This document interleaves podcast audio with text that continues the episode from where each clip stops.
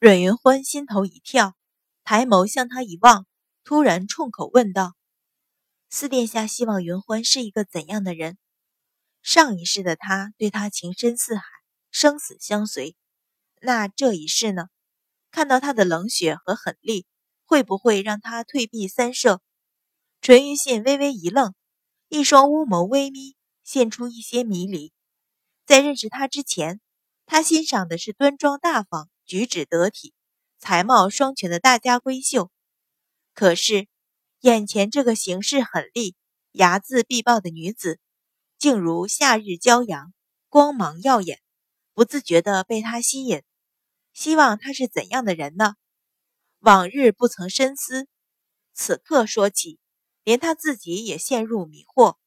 见他不语。阮云欢突然不想知道答案，说道：“云欢明日一早便行，便不与殿下道别了。”端茶不饮，一副要赶人的样子。不识好歹的丫头！淳于信大怒，霍地站起，冷声道：“我倒忘了，阮大小姐腹有丘壑，胸怀乾坤，智计更是无人能及，倒是不必旁人担心。”一甩衣袖，大步出门。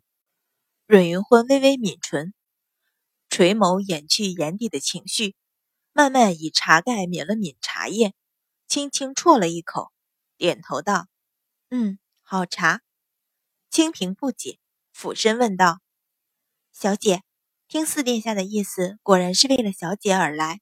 有人相助不好吗？小姐又何苦将他气走？”阮云欢淡淡一笑。说道：“我们还有事要做，他有自个儿的路要走，又何必一定要牵扯在一起？”话虽说的淡漠，心里却忍不住有些酸涩。如果他和他在一起的结果和上一世一样，那他和他还是离远一些比较好。第二天一早，阮云欢一行十人离开归来客栈，继续赶路。而淳于信的屋子却帘幔低垂，静寂无声，似乎还没有起身。就连陆宁等侍卫的房间也是房门紧闭，没有一人出来送行。阮云欢似乎不以为意，登上马车，即刻吩咐出发。刚走到城门口，便被人拦住。赵成跃马上前，见正是张校尉守在那里，便忙着行礼，问道：“张大人。”为何拦路啊？张校尉见是阮云欢一行，便多了几分警醒，说道：“那两名江洋大盗还不曾抓住，来往车辆、行人都要检查。”阮云欢挑起车帘，但见城门口出城的人盘查极紧，进城的却只是走个过场，心里明白几分，向白芍道：“你和赵成说，要查便查吧。”查完了，我们早些赶路。白芍点头，扬声向外传了话，这才替阮云欢戴好帷帽，扶着他下车。张校尉见阮云欢倒是好说话，忙连声谢过，向两个手下使一眼色，两个手下忙奔了过去，将马车里里外外、上上下下搜了一遍，连车底都不曾放过。见实在搜不出什么来，只好回去复命。张校尉眼中透出一些焦急，脸上却不动声色，向阮云欢躬身行礼，说道：“我们职责所在，请阮大小姐莫怪。”一双眸子却向鲁大虎、赵成等人脸上一一望过，似乎在查究什么。阮云欢淡笑道：“官府中人都像张校尉这样，百姓才有安稳日子过，又哪有见怪之理？”点了下头，算是还礼，转身上车。车子重新启动，连连的行出十几米。赵成突然调转马头，奔了回去，从腰间拽下一个小布包，上张校尉手里一塞，含笑道：“这是我们小姐赏张大人的。”声音不高不低，恰好能令旁边的人听到。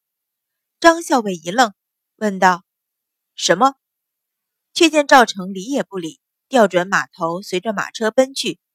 张校尉越发不解，将布包轻轻一掂，只觉入手沉重，还有金属细碎的摩擦声。里边不是金子就是银子，心里越发糊涂。要想去问，马车早出了城，走得远了。小姐为什么要给他银子？清平不解。昨天的事，那张校尉带人搜店，非要阮云欢出面不可，分明也是受了建安侯府的指使。如今别的人活埋的活埋，被擒的被擒，他非但没事，还赏了那么大一大包银子。阮云欢淡淡一笑，说道：“给他银子，自然是他还有用处。”白芍皱眉道：“还有什么用处？难不成他还会替我们指证建安侯府？”阮云欢听他说的有趣，嗤的一声笑出声来说道：“若是他这么好收买，也就没什么用了。今天张校尉没有从自己马车搜出什么，只得放自己出城。可是经赵成那么一来，又说是赏而不是谢，这一字之差，听在有心人的耳朵里便变了意思。再加上昨天李成璧的屋子里。”换上的人不是张三，不是李四，偏偏是他张校尉的小妾，不能不令人多想。恐怕这位张校尉的日子没那么好过了。轻松的马蹄声中，阮大小姐的笑容越发欢畅。车行两天，正午时分已到了江州地界。阮云欢命孙元先行，提前到江州府安置歇脚处，吩咐马车缓了下来，悠悠慢行。这江州在地京西北，此刻已是一片秋凉。白芍打起帘子向外眺望，但见一马平川的平原一望无际，就连广阔的蓝天也显得高远。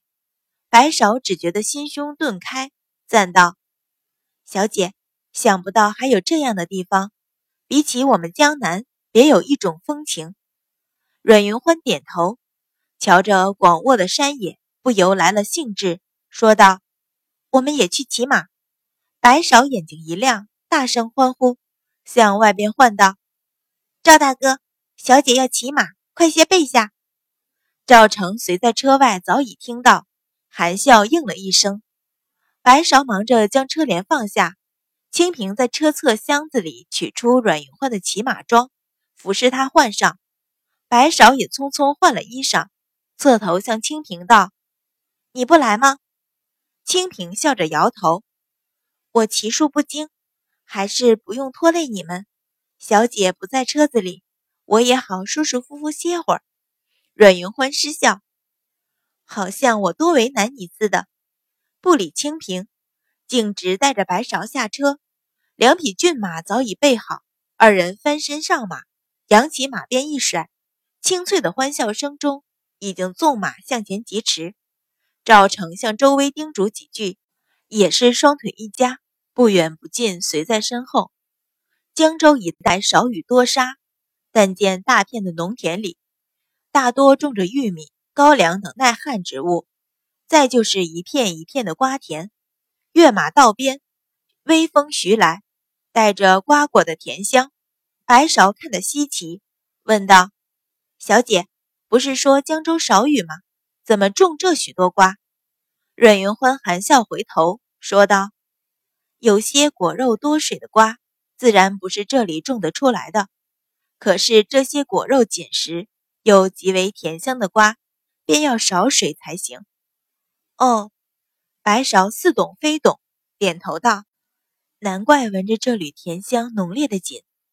虽然是秋凉，但这正午的太阳竟然也甚为炙热。”二人奔了一会儿，额头已有汗冒出。白芍向前边望了望，突然喜道：“小姐，你瞧，前边有片林子，不如我们去那里歇歇，等马车跟了上来再上车吧。”好，想到穿林的凉风，果然比舒适的马车还多些诱惑。阮云欢欣然点头，当先纵马向那林子驰去。林子里果然清凉许多。二人牵马入林，要寻处舒适的地方坐下来歇歇。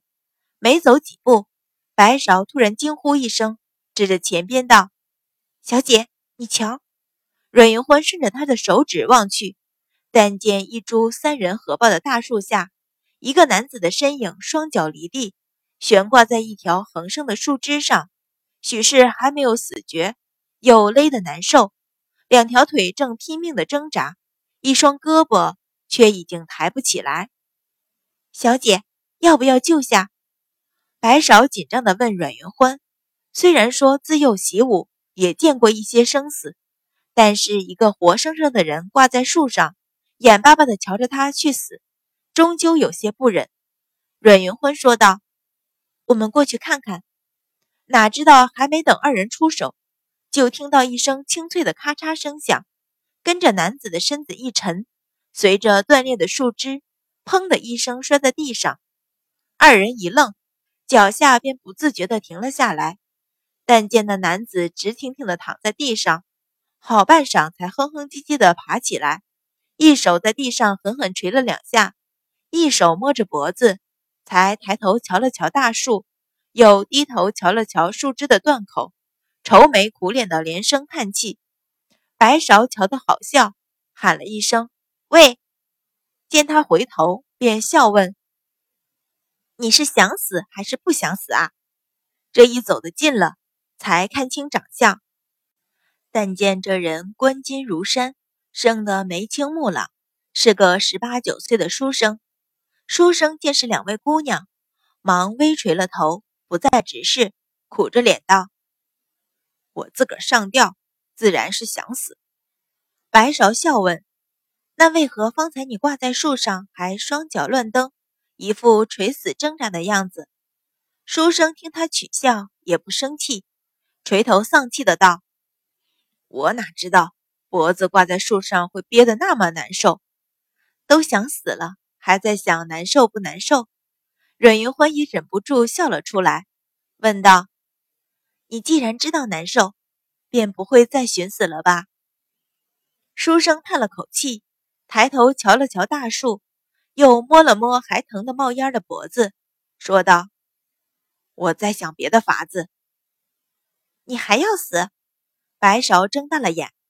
嗯，书生点头，咬了咬牙，似乎发狠一样，说道：“我就不信，活着难，连死都难，我非死成一回不可。”白芍好笑，说道：“死了就没命了。”阮云欢也觉得有趣，说道：“怎么，你死过好几回？”书生点头。瞬间又变得愁眉苦脸，说道：“我就不明白，我怎么就这么倒霉？去跳井，井是枯的；去跳悬崖，又被树挂住；去撞墙，生生将人家的墙撞个大洞，还得赔人家二两银子。如今上个吊，树枝好生生的又断了。